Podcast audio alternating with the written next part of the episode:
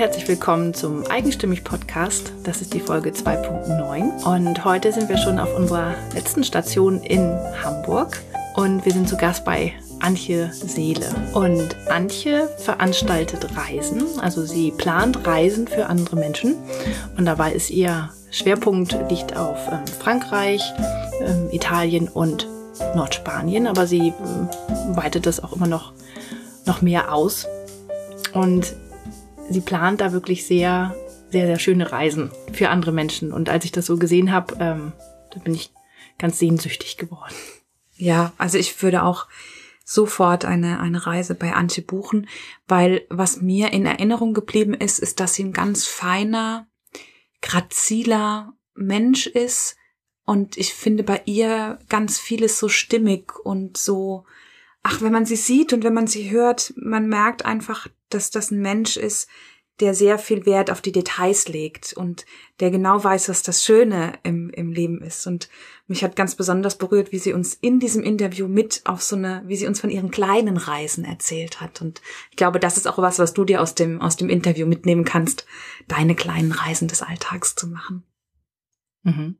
Und was bei, äh, was ich bei Antje auch wieder gemerkt habe, ist, dass wir das so richtig machen, dass wir die Frauen persönlich treffen und äh, nicht nur über Skype ähm, zum Beispiel in die Interviews machen, weil wenn man sich mit Antje unterhält, das ist ein Erlebnis für sich, weil es ist einfach so schön anzusehen, wie sie erzählt und ähm, mit ihren Händen erzählt und die ganze Körpersprache, das war einfach, das ist mir echt das Herz aufgegangen, muss ich sagen. Und ja, ich hoffe, das hört man ein bisschen durch und ich wünsche dir jetzt ganz viel Spaß mit Antje. Wir sind heute in Hamburg bei Antje Seele. Herzlich willkommen. Dankeschön. Schön, ja. dass ihr da seid. Ja, wir freuen uns sehr, äh, dich zu treffen, weil ähm, ich finde deinen Lebenslauf total spannend. Der ist sehr ähm, bewegt. Du hast schon viele Dinge gemacht und gesehen. Mhm. Und ähm, es hat dich zu dem geführt oder vielleicht war es auch schon die ganze Zeit dabei, das wirst du uns gleich erzählen, zu dem, was du heute mit, mit ganz viel Leidenschaft machst. Und was ich halt ganz spannend finde, weil bei dir ist das deine Leidenschaft, ist das Reisen. Und wenn man, ähm, ich bin ja Coach und wenn man oft, ich habe das öfter mal die Frage, wenn du mehr Zeit und Geld hättest und das keine Rolle spielen würde, was würdest du dann tun? Und die meisten Menschen sagen Reisen. Richtig. Und ähm, aber ich habe das Gefühl, dass bei dir noch was anderes ist, dass da noch ähm, noch mehr dahinter steckt. Weil ja, viele Menschen wollen immer mal eine Reise machen, ja, weil sie die Veränderung wollen, weil sie raus aus dem Alltag wollen. Aber was ich, ähm, was du uns vorher geschickt hast, so als als ähm, als wir darüber gesprochen haben, das klang nach so viel mehr. Dass es für dich noch mehr bedeutet als für andere Menschen. Ja, das ist, ähm, Reisen ist, natürlich reise ich gerne, wenn ich mehr Geld hätte, würde ich noch mehr reisen. Ähm, aber es ist für mich auch so eine, wie sowas wie eine Lebensphilosophie. Und ähm, es ist auch gar nicht immer nur das selber Reisen, sondern auch das, ich reise ja auch, wenn ich für andere was organisiere. Und ich, ich liebe diesen Kontakt einfach, diesen internationalen Kontakt, wenn ich äh, telefoniere, wenn ich Restaurants anrufe oder den, mich mit denen, mir mit denen schreibe, wenn ich Geschichten erfahre von Menschen in anderen Ländern. Und ähm, ich arbeite einfach so gerne auch frei und selbstbestimmt, dass das ähm, immer so meine Vision gewesen ist. Mhm. Das äh, was zu machen. Also ich wusste immer, ich will irgendwann was Selbstständiges machen. Und ähm, ich glaube, ich bin da auch der richtige Mensch für, weil ich sehr, ähm, sehr diszipliniert bin und gleichzeitig das liebe, wenn der Tag nicht immer gleich ist. Und ähm, das ist beim Reisen, also das ist für mich beim Reisen ja auch immer so, dass man, wenn man reist, ganz viele neue Eindrücke immer sammelt. Und ich das versuche eigentlich auch zu Hause zu machen. Also für mich ist jeder Tag dann wie so eine kleine Reise. So kann man das vielleicht ausdrücken. Wie machst du das denn? Ähm, wie mache ich das? Ich ich plane natürlich meine Tage, aber ich lasse mich auch, also ich lasse auch immer Platz und ich lasse mich auch gerne auf Neues ein. Ich muss manchmal ein bisschen aufpassen, dass es nicht, dass ich nicht zu sehr dann springe. Ähm, aber ich glaube, dass ich so gut organisiert bin, dass ich das dann wieder zurückholen kann. Und ähm, ich habe das mal in einem Interview gelesen. Es geht ja eigentlich beim Reisen oft darum, dass man aus seinem Alltag ausbricht oder einfach was Neues erlebt und dass diese Reisen immer besonders im Gedächtnis bleiben, weil sie andere Eindrücke sind, andere Gerüche, andere Menschen, andere Kulturen. Und ich versuche das eigentlich so in meinen Alltag zu übertragen, dass ich das Gefühl, das hätte ich am liebsten jeden Tag. Das gelingt mir natürlich auch nicht immer, aber ab und zu schon. Mhm. Und das, das finde ich wunderschön. Ja. Ist das dann eher, dass du eine Ortsveränderung dann machst oder was anderes kochst oder wie, wie machst du das? Ähm, ich lasse mich einfach manchmal auf, auf den Moment ein und lasse mich so ein bisschen treiben. Mhm. Also ich arbeite natürlich, aber gleichzeitig, ähm, wenn ich dann merke, ich, ich arbeite was Neues aus, dann nehme ich mir einfach mal die Stunde und ähm, guck mir das, guck mir das im Internet an oder geh raus und denk darüber nach, mach einen Spaziergang, überleg mir was dazu und ähm, lass vielleicht dann den Alltag mal einen Moment ruhig Alltag sein und geh einfach im, im Geist nochmal woanders hin. Mhm. Und dann komme ich zurück und dann bin ich total motiviert und dann ist das wie so eine kleine Reise gewesen, das kann ich sofort übertragen in, mein, in meinen Tag. Das finde ich ehrlich, das finde ich total schön. Ich glaube, das mache ich auch mal. nee, weil das tatsächlich, das ist ein, ja, ein schöner, weil man kann sich ja nicht immer eine Reise ähm, zeitlich auch leisten, ja. Mhm. Ähm, und, und man hat dann den einen Urlaub im Jahr und, und da wartet man dann drauf und vergisst dann, dass man sowas halt im Alltag auch machen kann, dass man nicht immer nur dieses eine Mal im Jahr sozusagen das haben kann, sondern dass man sich das selber schaffen kann. Genau, ich glaube, das ist ganz wichtig. Das ist ja auch ähnlich wie, äh, wenn man einen Beruf ausübt und immer davon träumt, was man später noch alles macht. Vielleicht kommt das später nicht oder nicht so, wie man sich das vorstellt. Deswegen ist ja der Moment immer besonders wichtig. Mhm. Ja, das. Schön. Ähm, ich finde es gerade sehr schade, dass wir nur einen Podcast zum Hören haben und keinen zum Sehen, weil Du redest sehr schön mit deinen Händen. Ich finde deine Hände ganz toll. Du hast sehr schöne Gestik, wie du, das, wie du das machst. Und ich glaube, deine Hände spielen ja auch eine sehr große Rolle in deinem, äh, in deinem Lebensweg, was du bisher gemacht hast. Du hast nämlich ja mit einem Handwerk irgendwann mal angefangen. Genau. Magst du dazu ein bisschen was erzählen? Ja, ich bin ähm, gelernte Tischlergesellin. Das habe ich, da bin ich so ein bisschen zufällig zugekommen nach dem Abitur. Ähm, ich habe relativ spät Abitur gemacht, weil ich als Austauschschülerin ein Jahr in Amerika war und damals in Schleswig-Holstein zur Schule gegangen bin. Und da musste man das Jahr wiederholen. Und als ich fertig war, wussten alle um mich rum, was sie werden wollen und ich nicht. Und ich war auch so ein bisschen überrumpelt, weil das für alle oder für viele so klar war. Ähm, und dann kam bei mir relativ schnell so die, der Gedanke, es, ich wollte gerne was eigentlich studieren, was eine breite Ausbildung hat. Und ähm, da kam sch relativ schnell dann ähm, Architektur für mich als, als Idee aus dem Grund, weil ich finde, dass es wenige Berufe gibt, in denen man, je älter man wird, besser wird. Und als Architekt habe ich mir immer vorgestellt, das ist das ist eine, das ist bestimmt ein spannendes Studium und da, ähm, da kann man eigentlich nur dazu gewinnen. Und dann habe ich mich äh, beworben und da, damals war der NC so hoch, dass das nicht sofort geklappt hat. Und ich wusste dann, dass ich gerne in Hamburg studieren wollte an der Fachhochschule und da brauchte man sowieso ein Praktikum. Dann habe ich 50 Tischlereien angerufen. 49 haben gesagt, wir nehmen keine Frauen. Der 50. hat das eigentlich auch gesagt, aber der konnte mir irgendwie dann nicht doch nicht absagen. Und dann habe ich, ähm, hab ich ein halbes Jahr ein Praktikum gemacht und das hat mir unheimlich viel Spaß gemacht, das mit den Händen zu arbeiten, zu sehen, was man da, was man da schafft. Ich liebe immer noch den Geruch von Holz, wenn ich irgendwo reingehe. Ähm, und habe dann die, äh, die Ausbildung gemacht, erst in Hamburg angefangen und dann in Berlin zu Ende gemacht.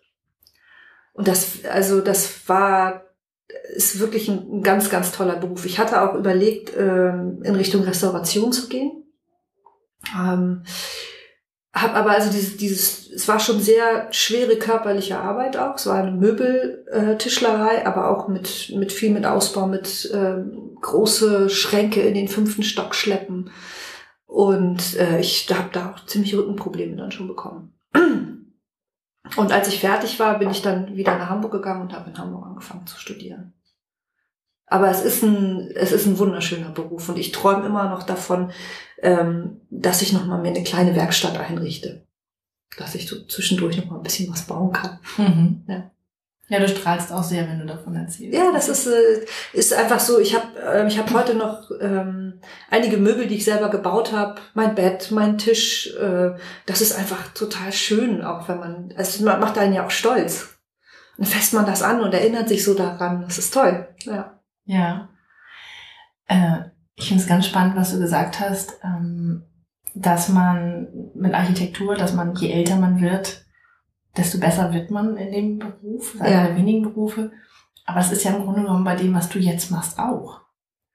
Ne? Weil du mehr Erfahrung hast. Genau. Du hast immer mehr gesehen. Genau. Genau. Ja. Also ich würde auch gar nicht sagen, es gibt sicherlich viele Berufe, die ich jetzt gar nicht im Kopf habe, wo das auch so ist. Aber halt, also gerade diese ähm, dieses Architekturstudium in meiner Vorstellung und noch viel mehr dann während des Studiums selber habe ich gemerkt, man kriegt ja wirklich eine, eine, eine riesenbreite Ausbildung. Also in, in den verschiedensten Bereichen, im mathematischen, in der Physik, im, in Kunst, Design, ähm, in der kreativen Richtung, wenn man entwirft und so. Das, das ist schon, das war schon echt toll. Mhm.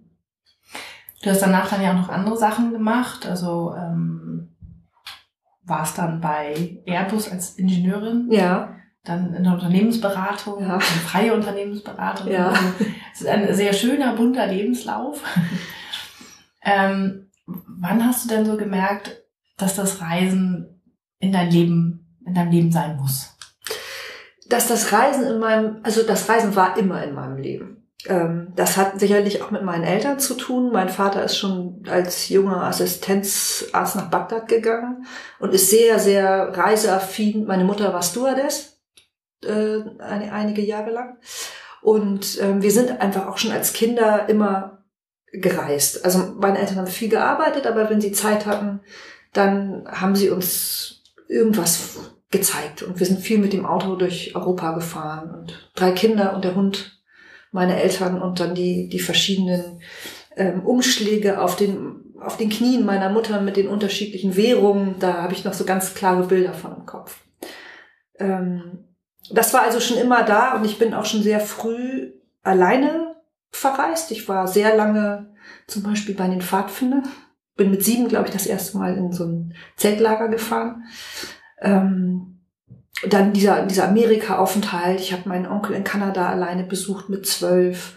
Und das war immer schon für mich ähm, das Schönste. Ich kann auch wirklich stundenlang äh, im Auto, im Zug sitzen und ähm, kann das total genießen. Also ich, ich mag auch den Weg. Ich muss nicht sofort ankommen, sondern ich mag auch diesen Weg und das, zu sehen, wie sich was verändert. Deswegen finde ich auch so dieses langsame Reisen eigentlich viel, viel schöner, als irgendwo hinzufliegen schnell und dann boom, ganz sofort woanders zu sein. Mhm. Und ähm, die Idee, die Idee, wirklich was mit Reisen zu machen, hatte ich das erste Mal auf einer Thailand-Reise. Das war so ungefähr 2002. Und da hatte ich immer überlegt, da waren wir damals mit dem Rucksack unterwegs und ich hatte einen Reiseführer in der Hand und habe immer gedacht, das eigentlich habe ich dieses dicke Buch und schleppe das die ganze Zeit mit. Ich habe aber nur sieben Kilo in meinem Rucksack dabei. Ich bräuchte eigentlich immer nur ein paar Seiten da draus.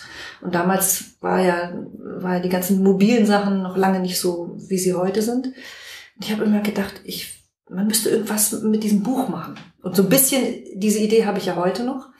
Ähm, und das hatte ich immer so im Kopf und richtig ich glaube, dann durch, ähm, durch die Arbeit bei Airbus bin ich dann nochmal ganz anders mit Frankreich in Berührung gekommen. Habe dann auch eine Zeit lang in Frankreich gelebt, in Burgund. Und habe dann 2008 sozusagen neben dem Projektmanagement ähm, das schon angefangen. Also habe dann drei Tage freiberuflich als Projektmanagerin gearbeitet und zwei Tage äh, angefangen mit den Reisen. Also das Konzept zu entwickeln und zu überlegen, auch ganz so richtig als Quereinsteiger. Also natürlich habe ich da in den letzten Jahren unheimlich viel gelernt, weil viele Sachen aus der Reisebranche wusste ich überhaupt nicht. Und das, ähm, das fing dann an, dadurch, dass ich in Frankreich äh, dann sehr viel in Frankreich war und mir diese diese kleinen Unterkünfte ja so besonders gut gefallen. Und ich durch die, sicherlich durch die Architekturausbildung auch ein besonderes Auge vielleicht habe für, ähm, für schönes Wohnen. Und ähm, ich hab, bin einfach mit meinem alten Fiat Punto kreuz und quer durch Frankreich gefahren und habe an die Tür geklopft und habe gesagt, hallo, ich, ich suche schöne Unterkünfte. Also so, ja. das habe ich wirklich so gemacht, auch teilweise völlig ohne Termin. Und ich habe ich habe es einmal erlebt, dass jemand gesagt hat, oh nee, das äh, interessiert mich nicht. Aber sonst habe ich da, also die ersten, das erste Mal, dass ich das gemacht habe, war beim Farmhaus in in Burgund bei einem Pärchen, einem französisch-griechischen Pärchen. Das sind heute Freunde. Ich kenne die ganze Familie. Die kennen. Ich war mit meinen Freunden da. Ich war mit äh, meinen Eltern da. Ich habe das schon weiterempfohlen. Also das sind kleine Unterkünfte, wo man mit den Gastgebern dann am Tisch sitzt, die einem ihre Geschichte erzählen. Die kommen, die haben sechs Jahre in Madagaskar gelebt. Sie spricht Deutsch, weil sie in Athen auf der deutschen Schule war.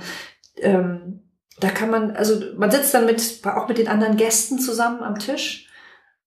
Mm, beim Frühstück oder beim Abendessen. Es ist einfach wirklich eine Bereicherung, weil es ist kein Urlaub, wo man sozusagen zu zweit oder mit seiner Reisegruppe irgendwo abgeschottet sitzt, sondern man kommt sehr viel mehr in Berührung mit den Menschen. Mhm. Und das ist das, was für mich auch Reisen ausmacht. Mhm. Also dieses, ähm, die, die, die Menschen kennenlernen. Und dann hast du ja ähm, True Exquisit gegründet. Mhm, 2008, genau. 2008, ja. ja. Erzählst du da ein bisschen was drüber? Weil es ist ja was ganz Besonderes auch. Ähm, ja, also Tour Exquisit äh, beschäftigt oder ist ja, ähm, also es geht um Reisen. Eigentlich als Schwerpunkt war damals Individualreisen. Das hat sich heute ein bisschen geändert. Ich mache auch Gruppenreisen, aber angefangen habe ich mit Individualreisen in Burgund in kleine Privatunterkünfte, die ich halt so dann immer weiter äh, mir gesucht habe, kennengelernt habe, auch durch Empfehlungen. Und das können also ganz unterschiedliche, ähm, ganz unterschiedliche Unterkünfte sein. Schlösser oder ein Farmhaus oder ein altes Winzerhaus. Mein, mein Maßstab sozusagen ist nie gewesen, das muss jetzt immer das Allerbeste sein, sondern es muss was ganz Besonderes sein. Also ähm, der, die Gastgeber müssen einfach richtig, richtig lieben, was sie tun. Das merkt man sofort. Und äh, ich habe in den Unterkünften auch überall selber übernachtet. Also nicht nur mal kurz geguckt, sondern äh, da auch übernachtet, um so richtig so ein Gefühl dafür zu bekommen. Ähm, und habe mir dann die rausgesucht, also zuerst in Burgund, die für mich sich am stimmigsten angefühlt haben, wo ich mich selber sehr, sehr wohl gefühlt habe, die einfach auch liebevoll ähm, eingerichtet sind. Da ist ja kein Zimmer wie das andere. Die haben immer nur ganz wenige Zimmer. Und der eine macht einfach ein ganz besonderes Frühstück und der andere ähm, hat, es gibt so ein kleines Schloss zum Beispiel, das wird von zwei, ähm, von einem äh, Pärchen betrieben, von zwei Männern, ein Deutscher und ein Amerikaner. Ähm, die haben Kunst in diesem, ähm, in diesem kleinen Schlösschen irre. Und dann haben sie kochen sie sehr, sehr gerne und sehr gut und haben also angefangen mit fünf, sechs Tischen in ihrem Schloss abends und haben dann festgestellt, dass es in einem ganz kleinen Ort, dass das so gut ankommt, dass sie praktisch auch so ein kleines Restaurant für die Einheimischen betreiben. Und das ist natürlich auch total schön, weil du bist in der Unterkunft, die sehr klein ist, übernachtest da und kommst aber trotzdem auch da noch in Kontakt, weil das einfach das Restaurant sozusagen des Ortes ist sowas. Und das hat sich dann äh, weiterentwickelt. Also von Burgund ähm, habe ich verschiedene Reisen konzipiert, wo man nur an einem Ort ist oder auch wo man an verschiedenen, also eine Rundreise macht. Und ähm, habe dazu, da kam wieder diese, diese alte Thailand-Idee, habe dazu ein Buch geschrieben. Und zwar mit meinen eigenen Tagesausflügen. Das heißt, ich habe bin von der Unterkunft gestartet, kannte mich dann ja sehr, sehr gut aus und habe sozusagen oder stelle in meinem Buch dann Tagesausflüge zusammen, die ich meinen Gästen vorschlage. Das heißt, die kriegen ein gebundenes Buch extra für ihre Reise mit. Da stehen dann die Unterkünfte drin ähm, und Vorschläge für Tagesausflüge, die man natürlich auch immer ein bisschen abwandeln kann, dass man so ein bisschen freier ist oder man sagt, oh, das lasse ich weg. Ähm, es ist viel, also die meisten sagen, es ist, man kann das alles machen, das ist toll, aber man kann halt auch mal was auslassen. Und Burgund hat sich deshalb so angeboten, weil es touristisch ja relativ wenig erschlossen ist und unheimlich viel ähm, auch kulturelles zu bieten hat. Also stehen wahnsinnige Schlösser und Burgen und romanische Kirchen und Klöster und ähm, Wein spielt natürlich dann eine Riesenrolle, die Weinhauptstadt Bonn und auch so, dass man zum Beispiel zu den Winzern geht oder in besondere Restaurants. Das ist nicht so einfach zu finden.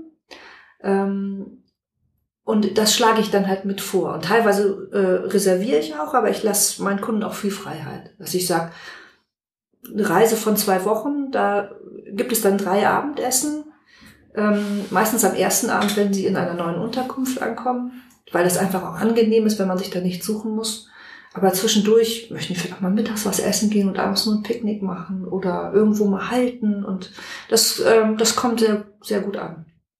Mhm. Was möchtest du denn deinen ähm, Kunden vor allen Dingen mitgeben? Was für ein Gefühl sollen die nach Hause kommen? Oh, die sollen nach Hause kommen mit dem Gefühl, das ist so toll, das möchte ich nächstes Jahr wieder machen. Was, wo, wo kann ich denn noch hinfahren? Also, was mir auch wichtig ist, ist, dass sie, dass die Unterkünfte wirklich unterschiedlich sind und die Gastgeber unterschiedlich sind, dass man auf einer Reise, also das gibt es, glaube ich, äh, sehr wenig. Ich sage meinen Kunden auch vorher nicht, ich beschreibe die Häuser, wo sie wohnen, aber ähm, die können sich jetzt nicht vorher im Internet angucken. Sondern das ist natürlich auch eine Vertrauenssache, dass man sagt, vertraut sozusagen ähm, meinem Geschmack, dass das richtig gut ist. Und ich habe noch nichts Gegenteiliges gehört. Also ähm, ich kriege natürlich Rückmeldungen, auch wenn, wenn meine Kunden reisen von den, von den Gastgebern. Es ist ein, ein kleinteiliges Geschäft. Ich bin ja kein großer Veranstalter. Ähm, ich kenne alle, mit denen ich arbeite, gut. Ähm, wir, wir stehen im regelmäßigen Austausch per Mail oder per Telefon. Wenn mal was, ähm, äh, wenn es mal Fragen gibt oder so, dann ist da, ist da ein ganz schneller, ganz schneller Draht. Und ich glaube, das ist das, was die Kunden auch so, so zu schätzen wissen. Dass sie, ähm, also ich, für mich ist es auch sehr wichtig, dass, dass meine Kunden wissen, ich kümmere mich, auch wenn sie unterwegs sind und es gibt Probleme, ähm, dass sie nicht alleine sind, dass es immer die Gastgeber gibt, die da sind und auch immer mich sozusagen im Hintergrund. Und das funktioniert sehr gut. Und ich habe jetzt wieder die Rückmeldung bekommen von einer Kundin, die sagt, das ist einfach so besonders, das hätten wir alleine selbst mit, mit mühevoller Recherche so gar nicht äh, uns angucken können und das gar nicht so erleben können. Und gleichzeitig glaube ich, dass meine Kunden vielleicht auch nicht so viel Zeit haben, sich so vorzubereiten. Und die, der Urlaub ist natürlich, wie wir am Anfang schon gesagt haben, ist die wichtige Zeit im Jahr, dass man sich erholen kann, gleichzeitig was besonders Schönes auch erleben möchte. Das versuche ich, äh, oder ich denke, das schaffe ich auch, das meinen Kunden zu geben. Mhm. Dass es ein besonderer Urlaub ist. Ähm, und mit, mit ganz, ganz ähm, nahen Erfahrungen einfach auch in dem Land, in dem sie reisen. Und dass sie auch zum Beispiel Frankreich ja immer das Problem mit der Sprache hat. Also meine Gastgeber sprechen alle mindestens Englisch. Und die, äh, in diesem Buch ist auch alles so gut vorbereitet, dass sie halt auch damit ähm, gut auch in Frankreich unterwegs sein können. Mhm. Schön, ja, dein Satz ist ja ähm, Reisen mit Herz und Seele. Genau. Ja, und deinem Nachnamen. Richtig. Haben wir bisher nur einmal genannt, aber Seele als Nachname, das ist natürlich dann auch sehr schön, ja. ja. Du legst da wirklich deine Seele rein, weil du warst überall schon selber da. Das ist natürlich ganz wichtig auch. Ne? Und, und, und dann funktioniert es auch mit dem Vertrauen haben. Mhm. Ja. Ja, also ich, ich merke auch, ich habe ähm, schon viele Kunden, die einfach dann auch wirklich wiederkommen. Und das ist so mein Traum, dass ich ähm, also ich habe ja mit Frankreich, in einigen Regionen in Frankreich angefangen, ähm, bin dann auch nach Italien gegangen, ins Piemont, habe so ein bisschen den Fokus auf Weinregionen. Nicht nur, aber weil das mal so losging, mache jetzt auch Nordspanien, Katalonien, das, äh, weil ich die Gegend seit über 40 Jahren gut kenne und ähm, möchte eigentlich auch nie, also ich, ich möchte auch, dass, dass es so bleibt, dass ich sage, vielleicht mache ich jedes Jahr eine neue Region, aber mehr nicht. Das würde ich gar nicht schaffen und ich möchte auch diesen ähm, diese Qualität einfach behalten und habe eigentlich auch den Anspruch, dass es so weitergeht, dass ich den persönlichen Kontakt immer habe zu allen Gastgebern. Weil das ist auch das, wo ich sage, das ist ja auch mein Alltag, wenn ich dann ähm, mit Frankreich telefoniere oder eine E-Mail bekomme oder mal ein Bild auch von der Familie und so, das ist ja auch immer wie so eine kleine Reise dann wieder. Dann denke ich, ach, Julia und Stefan, was die wohl gerade machen, wie es denen geht und so. Mhm. Ja, das wollte ich mich gerade fragen, weil wenn man hört, so Tourveranstalterinnen, Reisebegleiterinnen oder in der Reisebranche unterwegs, da stellt man sich ja, beziehungsweise man hat ja ein relativ schnell ein Bild im Kopf, was auch teilweise nicht so positiv ist, ne? Die Regenschirme durch die Stadt laufen mhm. da vorne Bus steht mit Mikrofon. Das ist bei dir ja gar nicht. Ne? Dein Alltag sieht ja ganz anders aus und du gestaltest die in dir aber auch. Ja. Dementsprechend. Ja, also ähm, gerade dieses Gruppen, ich, äh, ähm, ich mache ja auch Gruppenreisen, aber die führe ich nicht selber durch sondern ich finde es auch ganz, ich habe es mal äh, gemacht, aber ich finde es auch viel, viel besser, wenn die Gruppen, also mit kleinen Gruppen, wir reden von acht bis 14 Personen. Das geht bei Weinreisen sowieso nur eigentlich so klein, meiner Meinung nach, weil äh, zum Beispiel die, die Winzer, also eine Weinprobe mit 25 Leuten, das macht keinen Spaß.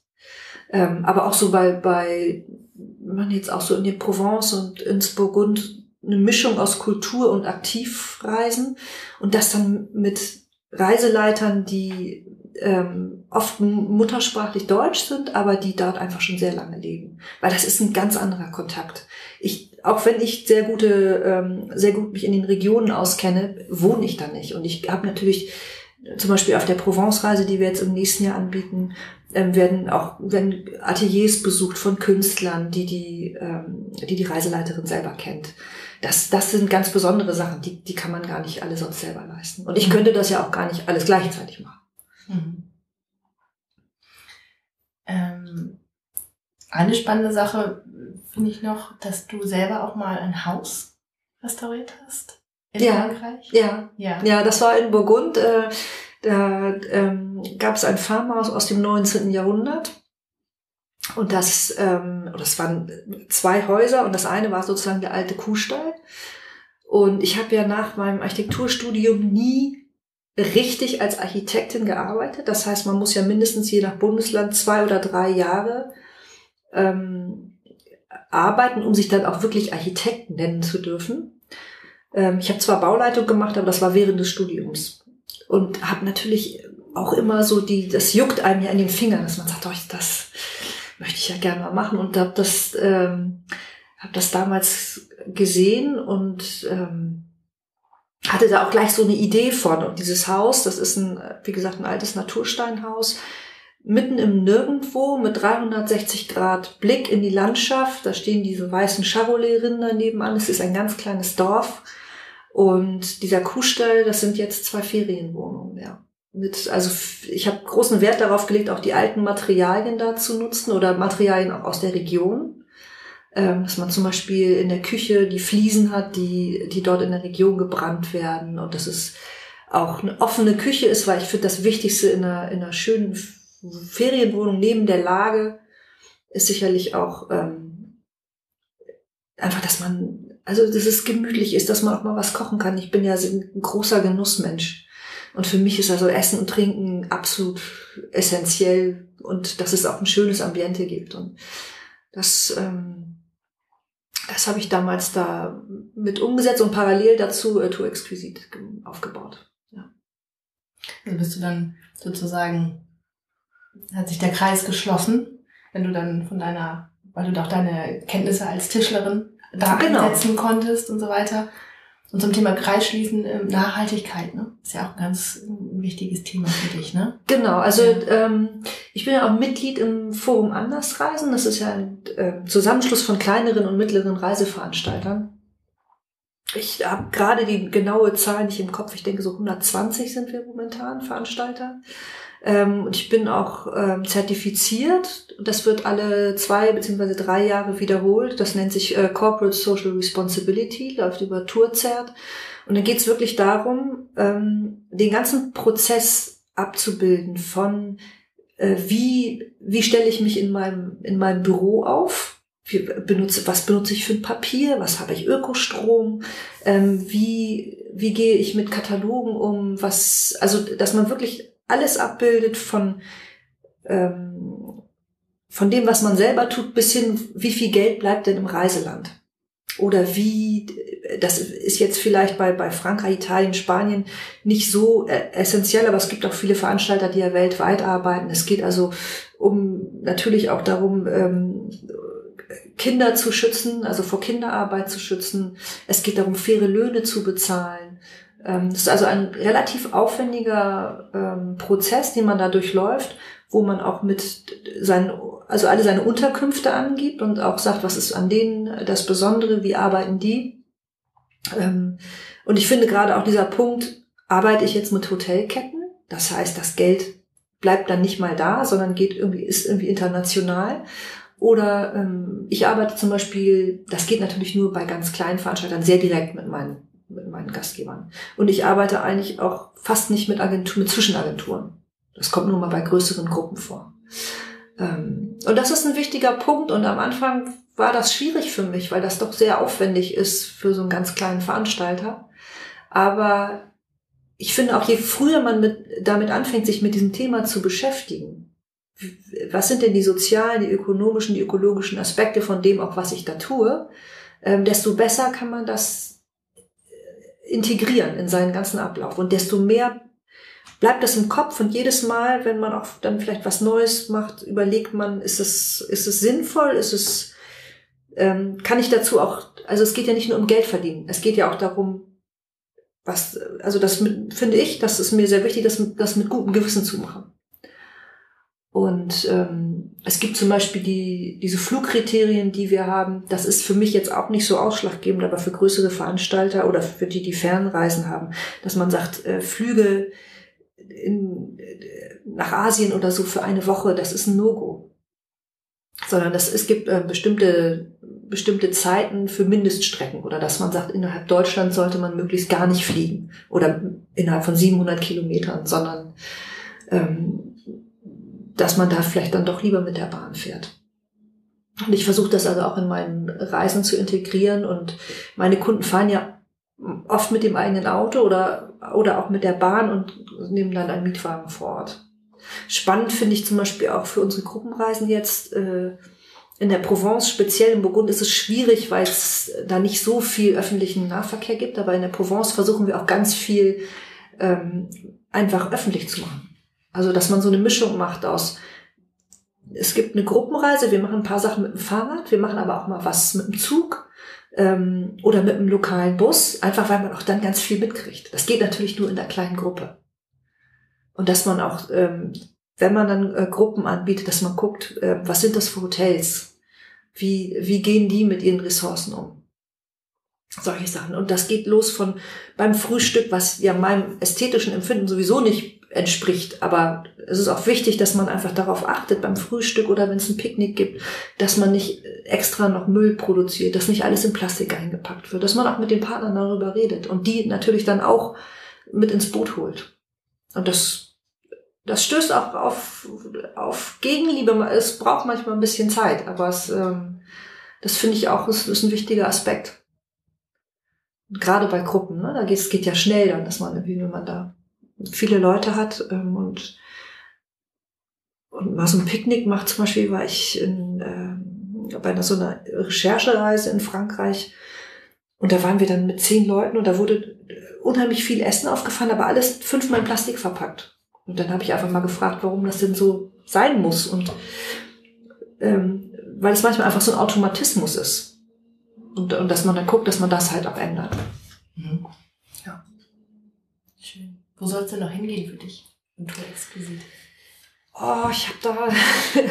also einer meiner, hm, einer meiner kleinen Träume ist, ähm, dass ich gerne, ich, meine Reisen sind ja momentan eher eine Woche, zwei Wochen, sowas am Stück. Ich würde gerne mal ähm, eine Reise anbieten, die fünf, sechs Wochen lang ist, die sozusagen alle meine Reiseziele verbindet, weil die liegen ja praktisch alle, bis auf Burgund, alle so am Mittelmeer. Das heißt, man könnte von Piemont über die Côte d'Azur, über die Provence nach Katalonien einfach mal so eine, so eine Gesamtreise konzipieren.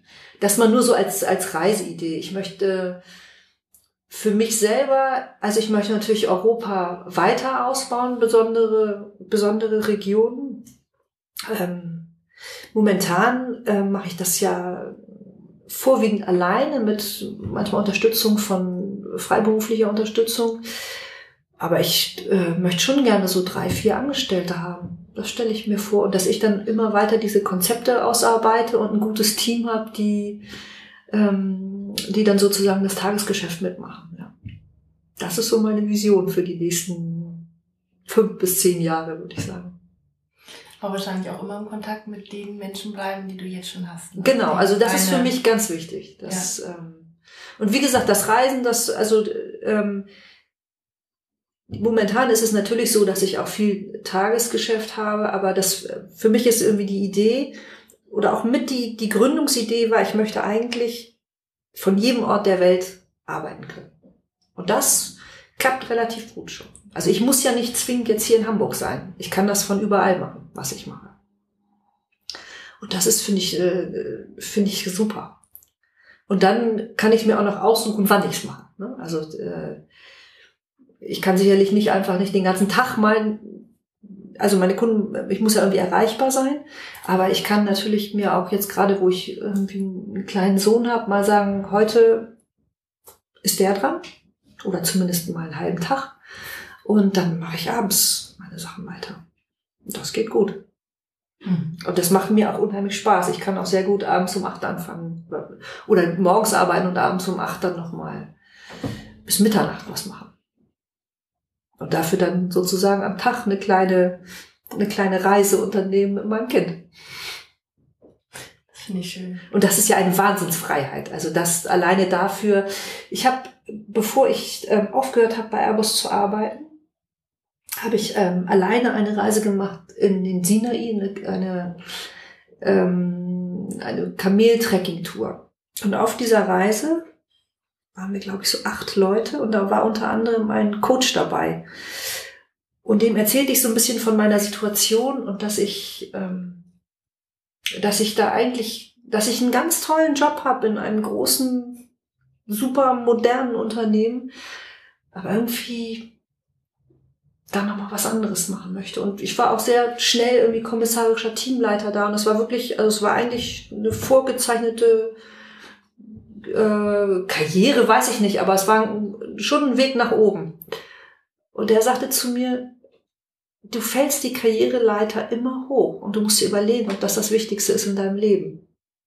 Und das hat mich total berührt. Und dann habe ich festgestellt, nein, für mich ist, ist das nicht das Wichtigste. Hm. Ich habe neulich den schönen Satz gehört. Das Hamsterrad sieht von innen ja auch aus wie eine Karriereleiter.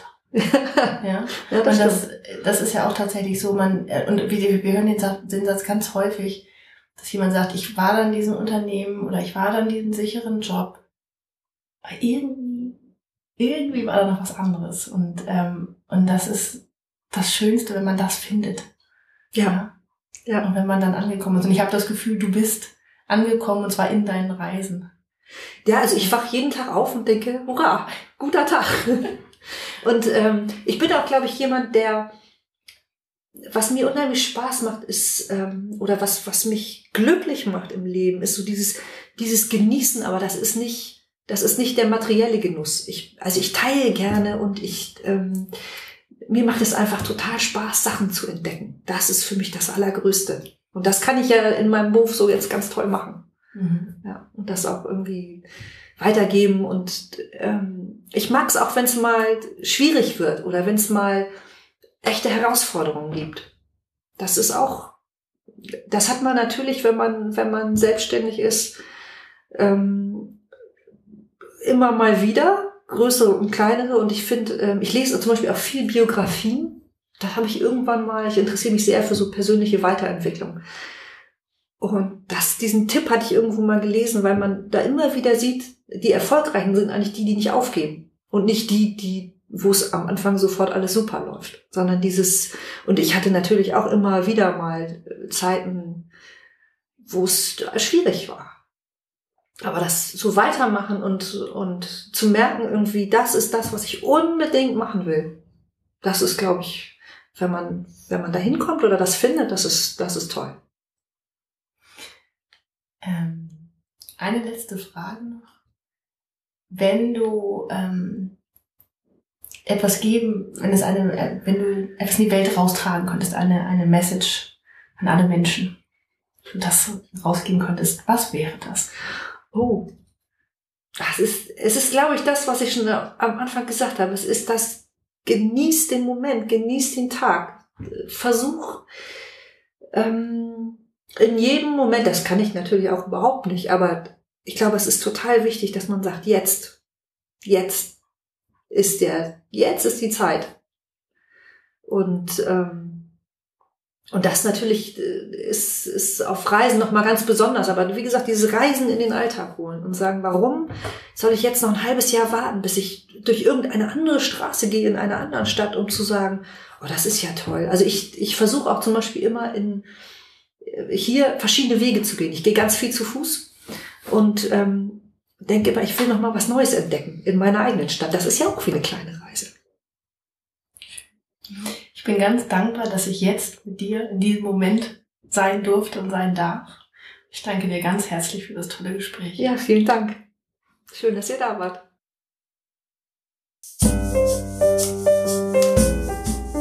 Das war der Eigenstimmig-Podcast von Julia Meder und Sarah Schäfer. Ich danke dir ganz herzlich fürs Zuhören. Und da wir nach jeder Staffel eine Folge machen, in der wir all deine Fragen beantworten, kannst du uns gern deine Frage an hallo.eigenstimmig.de schicken. Und wenn es dir gefallen hat, dann freuen wir uns sehr über eine Bewertung bei iTunes, denn je besser wir bewertet werden, desto mehr Menschen erfahren von unseren tollen Interviewpartnerinnen. Mehr Infos und einen Blick hinter die Kulissen gibt es auf unserem Blog auf eigenstimmig.de, auf Facebook und auf Instagram. Vielen Dank fürs Zuhören und bis zum nächsten Mal. Bye.